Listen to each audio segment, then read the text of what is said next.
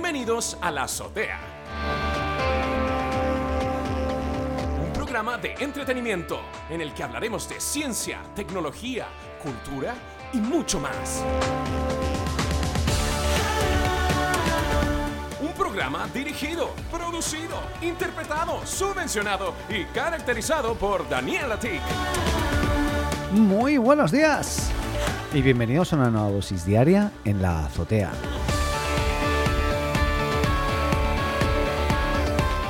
Partimos este viernes 19 de febrero y partimos en esta ocasión con una aplicación bien novedosa que me recuerda un poquito a cuando salió Snapchat, que nadie la entendía e incluso hoy en día todavía me cuesta un poco por el tema de usabilidad y todo, ¿eh? Pero donde los adolescentes y los jóvenes pues la, captaron a la primera y fueron los que entendieron perfectamente que ese era el futuro y que luego copiaron Instagram, eh, etcétera, lo que ya sabemos, ¿no?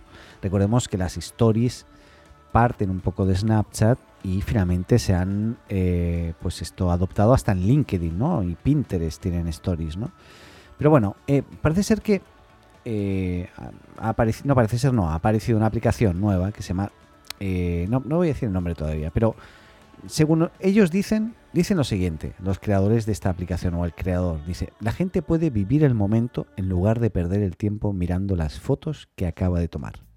Esto, esto es lo que dice este señor, dice, esta es una de las ideas con la que la aplicación se llama Dispo, vende la forma en que muestra un poco las fotografías, ¿no? Es una aplicación para compartir y ver fotos, pero que nos lleva un poco a, los tiempos en los que cuando tú hacías una foto no podías ver eh, la foto. Tenías que revelar el carrete y luego a partir de ahí podías ver las fotos que habías hecho, ¿no?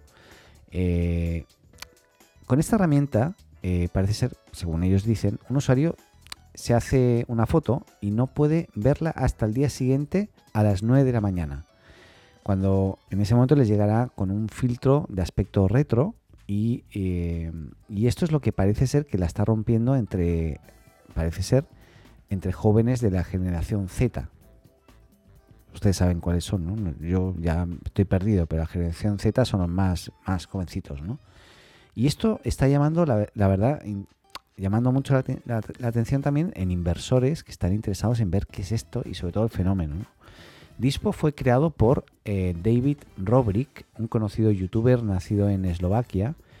Y además de tomar una foto y recibirla a la mañana siguiente, Dispo también tiene un elemento social en que los usuarios pueden compartir los rollos mm, fotográficos de su cámara, lógicamente digitales, o sea, el rollo completo. No sé si la foto, no, no me queda claro.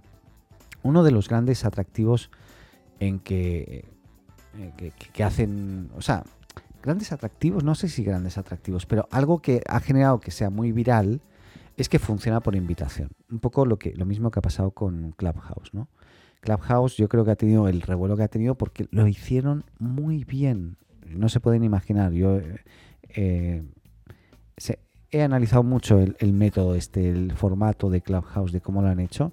Lo han hecho muy, muy bien. O sea, no se pueden imaginar cómo le han dedicado eh, cariño y amor. Y seguramente ha habido un equipo especialmente pensado para cómo vamos a hacer esto viral y cómo vamos a hacer que fue, eh, sea algo de deseo, ¿no? En base a invitaciones. Pues bien, según The, The Information, la aplicación esta que estamos hablando, Dispo, ha conseguido ya 3 millones de descargas eh, desde su lanzamiento y recibió un nuevo impulso el pasado fin de semana al poner una versión actualizada a disposición de los usuarios eh, que podían acceder a esta versión beta a través de invitaciones. En Japón se hizo viral y llegó al límite de las 10.000 personas que impone Test Flight, eh, un servicio que pone un poco las aplicaciones a prueba en, muy poco tiempo. Eh, así que bueno, mm, se- según The Information, los primeros rumores sobre esta versión Dispo 2.0 son similares a los que rodean a este Clubhouse que habíamos comentado, en que los últimos meses ha vivido este gran crecimiento. ¿no? Los inversores parecen estar muy interesados ahora en apostar por nuevas redes sociales que vienen eh, a irrumpir un poco el panorama que, había sido ya hasta el momento, estaba un poco aburrido ya lo que había, ¿no? Era más de lo mismo. Y lógicamente aquí lo importante es ver cómo eh, estas nuevas herramientas que aparecen o aplicaciones cambian totalmente el, paradigma de lo conocido hasta el momento y de repente nos, nos, lleva al pasado, como en el caso de esta aplicación. Si tú ves la aplicación Dispo en tu teléfono, es como si, si estuvieses viendo la parte trasera de, de una cámara tipo eh, Kodak antigua, ¿no? Entonces tú haces la foto y no ves el resultado. O sea, sigues viendo el visor y vas haciendo fotos y al día siguiente a las 9 te llegan las, fotos y las puedes ver, las puedes compartir si tú quieres.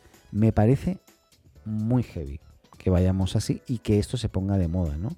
Y, seguramente es algo que yo no entenderé, eh, pero que entienden los jóvenes y que seguro hay un nicho gigantesco y seguro que muchos otros van a empezar a, imitar, a copiar eh, y seguramente este va a recibir pues eso, pues muchas inversiones, ¿no? Recordemos que eh, grandes inversores como Sequoia Capital, Anderson Horowitz o Benchmark han mostrado su interés en, esta nueva aplicación ya en este, en este momento y que pasaría a competir con Instagram y Snapchat, eh, con un nuevo modelo atractivo para la generación más joven. Y según fuentes cercanas a la compañía ya se han ofrecido financiaciones cercanas a los 100 millones de dólares. Me parece increíble. Bien, lo dejamos hasta aquí y continuamos en este caso con, eh, con un tema que me parece muy interesante y es que eh, hasta, bueno, la verdad, el sistema operativo de Apple o sea, el sistema operativo número uno en el mundo es Windows, ¿no? Y eh, en los últimos años siempre ha sido Mac OS como el segundo sistema operativo más usado a nivel global. Bien, pues bien, parece ser que los Chromebooks de Google eh, han sido una de las soluciones más populares entre los usuarios a lo largo del 2020 y según los datos de IDC revelados por eh, GeekWire, estos ordenadores con Chrome OS habrían tenido una adopción tibia fuera de Estados Unidos, pero la apuesta por el sector educativo y las empresas durante la pandemia hicieron que cobrase una mayor notoriedad durante el último año. Y gracias a ello el sistema operativo de Google se posicionó en segundo lugar durante todo el año pasado, todo el año, superando por primera vez al Mac OS, que siempre había estado, al menos en los últimos años, en este segundo lugar principal. En realidad no es la primera vez en que Chrome OS eh, alcanza este puesto de honor, ya, ya conoció la, plata durante algunos eh, trimestres individuales, pero la erosión eh, de la pandemia ha hecho que por primera vez se posicionara durante un año completo. Em, Em, eh, esto no quiere decir que los ordenadores de Apple, los computadores de Apple, hayan caído en ventas. Eh, la empresa californiana, recordemos que llegó a aumentar la cuota de mercado de macOS eh, hasta el 7,5% durante el 2020. En cambio, la adopción de Chrome OS, sistema operativo de Chromebook, aumentó el 6,4 en el 2019 y el 10,8 en 2020 y Windows por su parte cayó del 85 eh, 80,4 al 80,5. ¿no? Por lo tanto, bueno, el confinamiento nos obligó a marchas forzadas a adoptar una nueva forma de trabajar en remoto y hacer de las nubes públicas, ¿no? Un poco, eh, pues que puedan compartir documentos, archivos, eh, todo tipo de información. Y clar, claramente la adopción de un equipo informático acorde a nuestras necesidades, si es económico, pues, pues y completo y pues tiene todas las características principales que necesitamos, pues muchos optaron por comprarse un Chromebook, eh, que es básicamente un notebook, pero que tiene Chrome OS detrás, básicamente toda la nube de, de, Google a este nivel, eh, Google Docs, el, buscador, Drive, ¿no? para los archivos, etcétera. Y eh, es mucho más económico que comprarte un notebook que tenga pues Windows y todas las funcionalidades que tiene Windows. Lógicamente es mucho más acotado, pero lo necesario y suficiente para que un estudiante o alguien que necesite acceso a la nube y a archivos, pues pueda trabajar y pueda estudiar sin problemas, por ejemplo, ¿no? Así que bueno, interesante. Oye, otra cosa, cambiando de tema, nos vamos a Facebook, pero con una nueva aplicación que ha sacado, que ya la mencionamos un poquito, pero sin el nombre, porque no sabíamos qué nombre iba a tener, pero es que Facebook ha presentado el test inicial de su respuesta a la red social Cameo. Super o Super, no sé cómo Super, no sé cómo lo pronunciarán los, los, norteamericanos, pero es un espacio donde los usuarios pueden pagar a gente famosa por interactuar con ellos. La herramienta ya estaba desarrollándose eh, desde hace unos meses, pero esta semana el equipo de experimentación de nuevos productos y de innovación de Facebook ha lanzado una nueva prueba en vivo de la aplicación. En la web de Super eh, se muestran diferentes eventos online que están por venir, como el youtuber Kevin de Tech Ninja, Andrew Edwards, eh, editor jefe de la startup eh, Gear Life, o Robbie World, que yo no conozco ninguno de ellos, pero bueno, es un artista musical este último. Se ofrece una lista de próximos eventos de, transmisión en directo a los que los usuarios pueden inscribirse para asistir y al pulsar sobre cualquier evento se accede a una pantalla que indica eh, la cuenta atrás hasta la hora del inicio del encuentro virtual, de alguna forma. Aunque la página indica que es Super by NPE Team from Facebook, hay que acceder a una cuenta de Google, curiosamente. Pero bueno, una vez dentro del encuentro eh, de, de, la persona famosa, hay diferentes niveles de fans. Hay al menos por el momento dos opciones. Quienes apoyan al famoso se pueden enviar y, reacciones nada más, o sea, pueden ver lo que pasa y enviar reacciones. Y quienes son VIP. Esta segunda opción es curiosa porque permite tener una conversación de chat cara a cara con la persona famosa y sacar selfies con esa persona. Por el momento ambos planes son gratuitos, pero llegarán a ser de pago.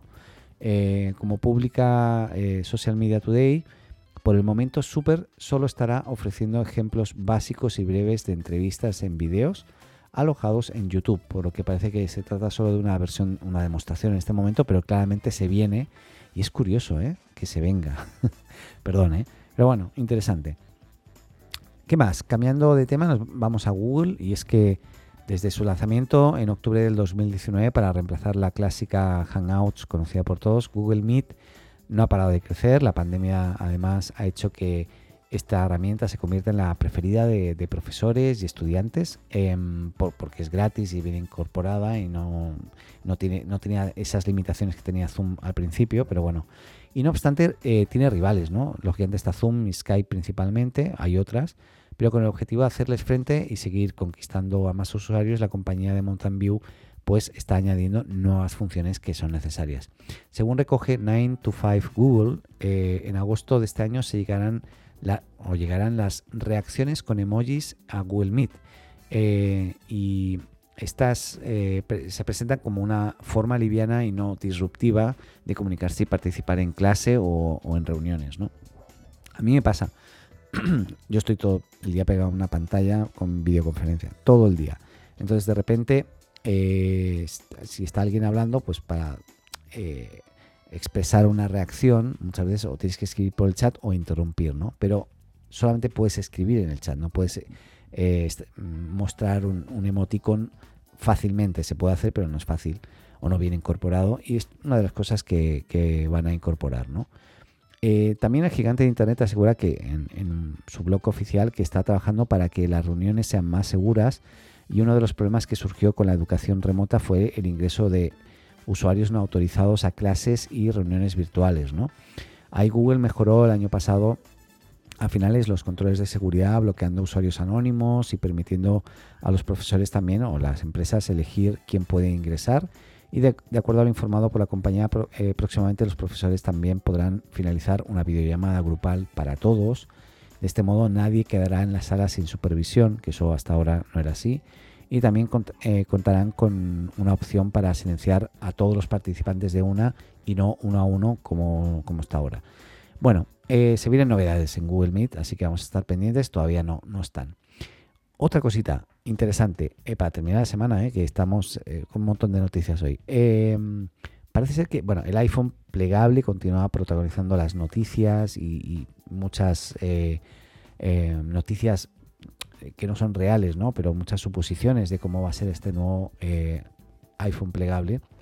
Y en este caso, según un diario taiwanés se llama DigiTimes, Apple le habría encargado a LG eh, o LG, para los que estén en España, el desarrollo de una nueva pantalla para este, para este producto, para el iPhone. ¿no? LG Display, la división de pantallas de la empresa surcoreana, estaría a, o sea, estaría a petición de Apple trabajando en una nueva pantalla para el iPhone plegable, según el diario taiwanés, como digo, DigiTimes. O sea que si te vas a DigiTimes, ahí está la, noticia origen de todo esto. Ambas empresas están por el momento cooperando en el desarrollo de un prototipo, parece ser, según las fuentes consultadas por DigiTime, pero eh, esto por lo tanto, no, quiere decir que el G vaya a convertirse en el único y principal suministrador de pantallas, pero claramente están trabajando en un iPhone plegable. Plegable o, doblable, no sé cómo llamarlo. Esta no es la primera vez eh, que emerge noticias sobre este esperado iPhone plegable. Desde Samsung también se presenta el primer Galaxy Fold eh, y también se empezaron los, rumores sobre este producto que, no, ha hecho más de que, crecer y crecer después del Galaxy Fold en su momento. Y como siempre, Apple muchas veces no da el primer paso, pero mm, debería no defraudarnos Con, la con la salida de su teléfono plegable cuando lo haga en algún momento. Parece ser que la pantalla será del G. Así que ya veremos. Y hablando de Apple, en este caso, parece ser que Apple no, eh, no sé qué quedar atrás y poco después de lanzar su iPhone 12, los primeros terminales eh, de Apple con soporte para redes 5G, ya en Apple están pensando en la siguiente generación de conectividad y de acuerdo a la información de Bloomberg, eh, la firma de Mark Gurman, recordemos, en la que Mark Gurman trabaja, ¿no? Eh, que es este gurú de, que, tiene todos los Apple Leaks, ¿no? que siempre está informando antes que nadie sobre, sobre Apple. Pues bueno, una de las fuentes, recordemos que este señor Mark Gurman, Mark Gurman perdón, es uno de, de los hombres con las fuentes más confiables en las que se refiere a futuros proyectos de Apple. ¿no? Y ahí los de Apple parece que abrieron vacantes de ingeniero cuyo objetivo será trabajar en proyectos relacionados con el 6G. Así que las vacantes ya están disponibles en las oficinas de Cupertino y San Diego. Y es en estos eh, lugares donde Apple dedica esfuerzos para el desarrollo de tecnologías inalámbricas. ¿no? Así que claramente eh, Apple pues ya apuesta y, con una apuesta temprana por el 6G. Esto no es el primer paso que da Apple en incursionar, sobre el 6G.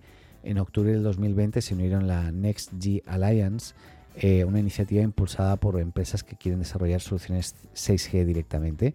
Y recordemos que la G de 6 es de Generation, ¿bien? Eso significa que los saltos de velocidad y de prestaciones de una generación a otra son normalmente abismales, se multiplican por n. Así que yo no me, puedo imaginar cómo debe ser la velocidad de un 6G, pensando que las de 5G ya son altísimas, ¿no? Así que bueno, estaremos pendientes y veremos cómo, evoluciona. Cambiamos y en este caso, ah no, eh, continuamos con, con, Apple y con rumores en este caso. Pero parece ser que Apple también está investigando formas de eliminar el notch, que ya sería hora. Y eh, esto que esta noticia que cómo, cómo es que está investigando formas de eliminar el notch eh, pues parece ser que em, están viendo, o sea, se ha, visto una patente que indica que la compañía de Cupertino podría ponerle fin a esta área frontal molesta, eh, que es este notch, este espacio negro que aparece en la parte superior, donde están eh, la cámara, la cámara infrarrojo, el, ¿cómo se llama? El detector de, de, tu rostro, no me acuerdo cómo se llama, se me olvidó.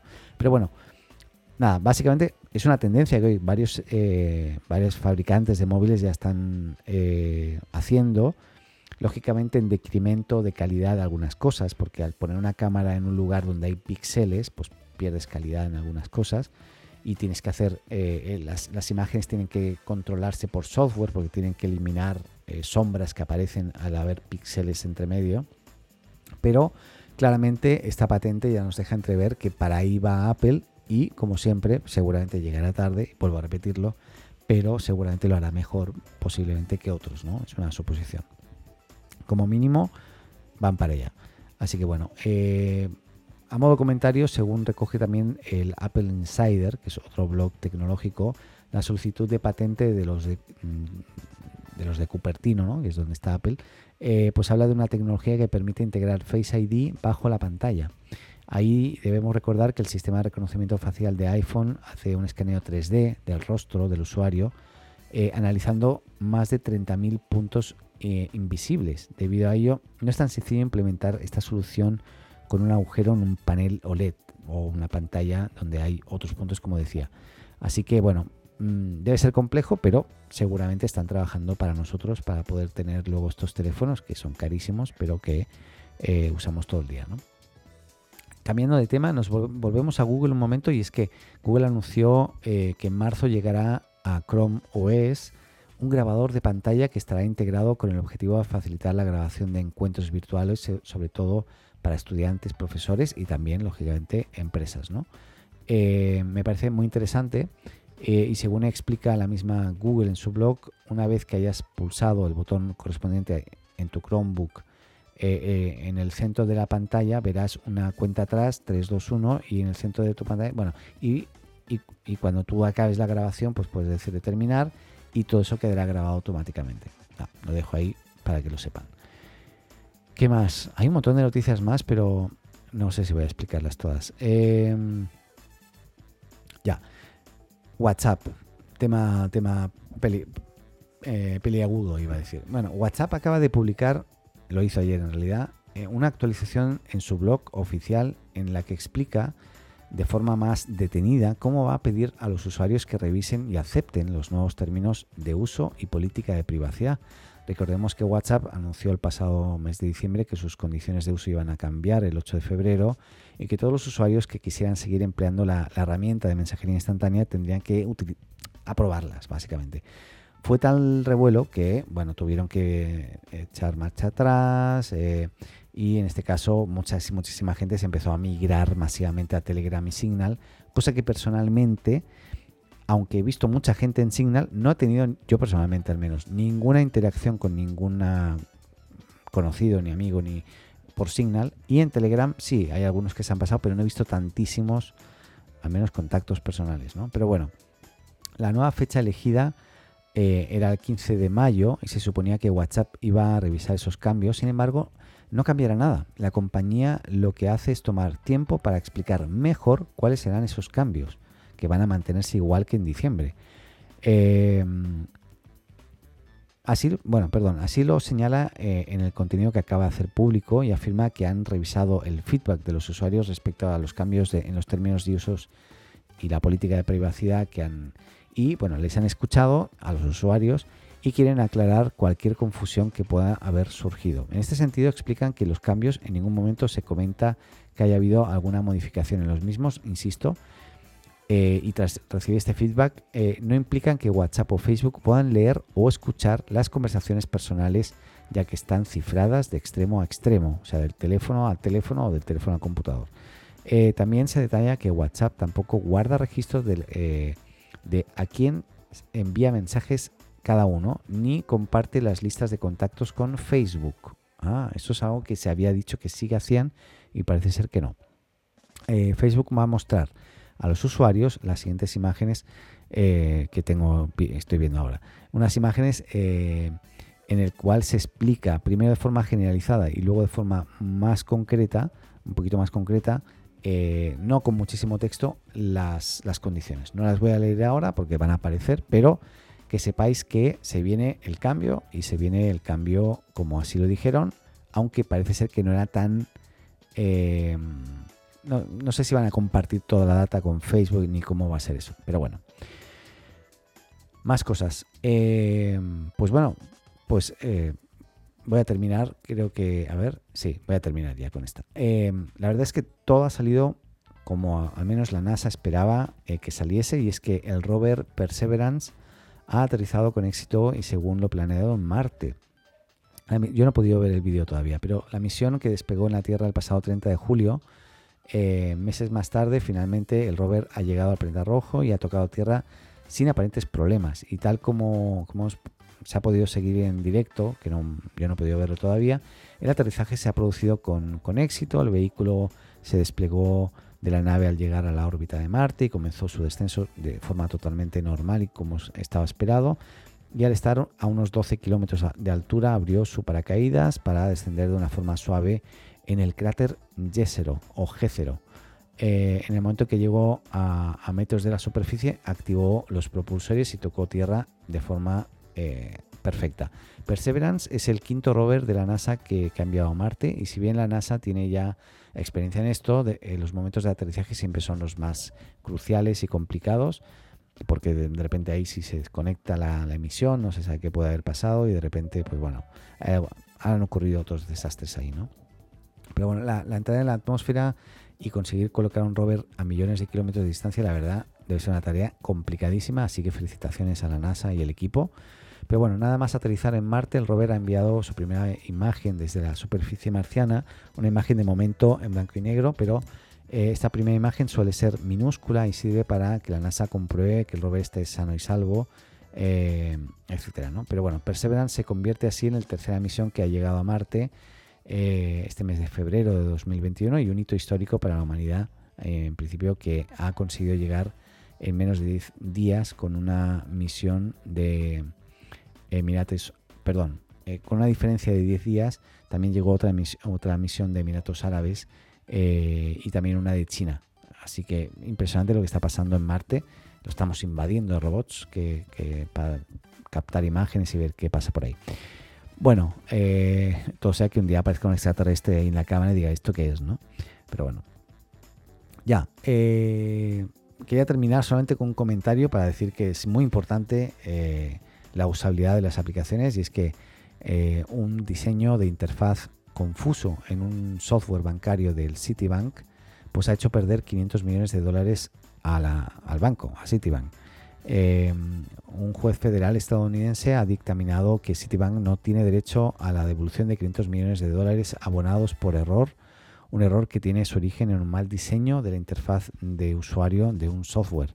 Y empecemos, bueno, eh, hay, toda una historia relacionada, no voy a entrar en detalles, pero es muy importante si ustedes hacen una aplicación, un servicio web, un servicio, una aplicación, etcétera, eh, de pensarlo muy bien, analizarlo muy bien. Ahí todos los equipos de UX, UI son muy importantes. No hay que desestimar la importancia de la usabilidad de una aplicación y sobre todo de las funcionalidades que incorporas y cómo las incorporas. Pues es importante también el trabajo del product manager, del cual pues yo hago funciones en una empresa. Eh, así que nada, lo dejo ahí. Em, no voy a entrar en detalles con esta, pero que si te interesa, pues eh, seguro puedes encontrar la noticia.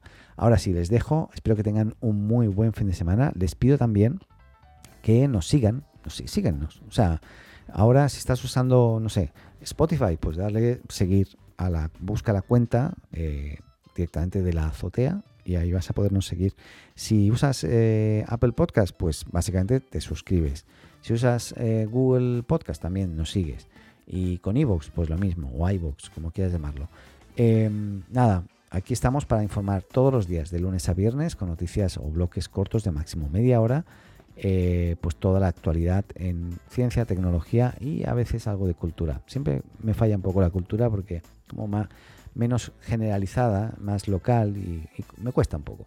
Eh, pero bueno, si queréis que hable más de cultura, pues me lo decís. Eh, siempre podéis escribirme a arroba la todo junto, la co, y ahí me podéis explicar vuestra historia, vuestra vida o, lo que queráis y yo suelo contestar siempre, así que aquí estoy.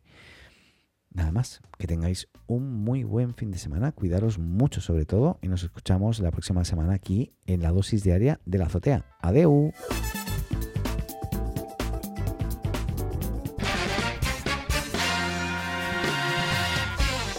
Y eso ha sido todo. Hasta aquí este episodio de La Azotea. Muchas gracias por escucharnos y llegar hasta aquí. Y no lo olvides, si te gustó, suscríbete o síguenos en tu plataforma de podcast preferida y no olvides compartir y hacer tus comentarios en las redes. Te esperamos en un nuevo episodio de La Azotea.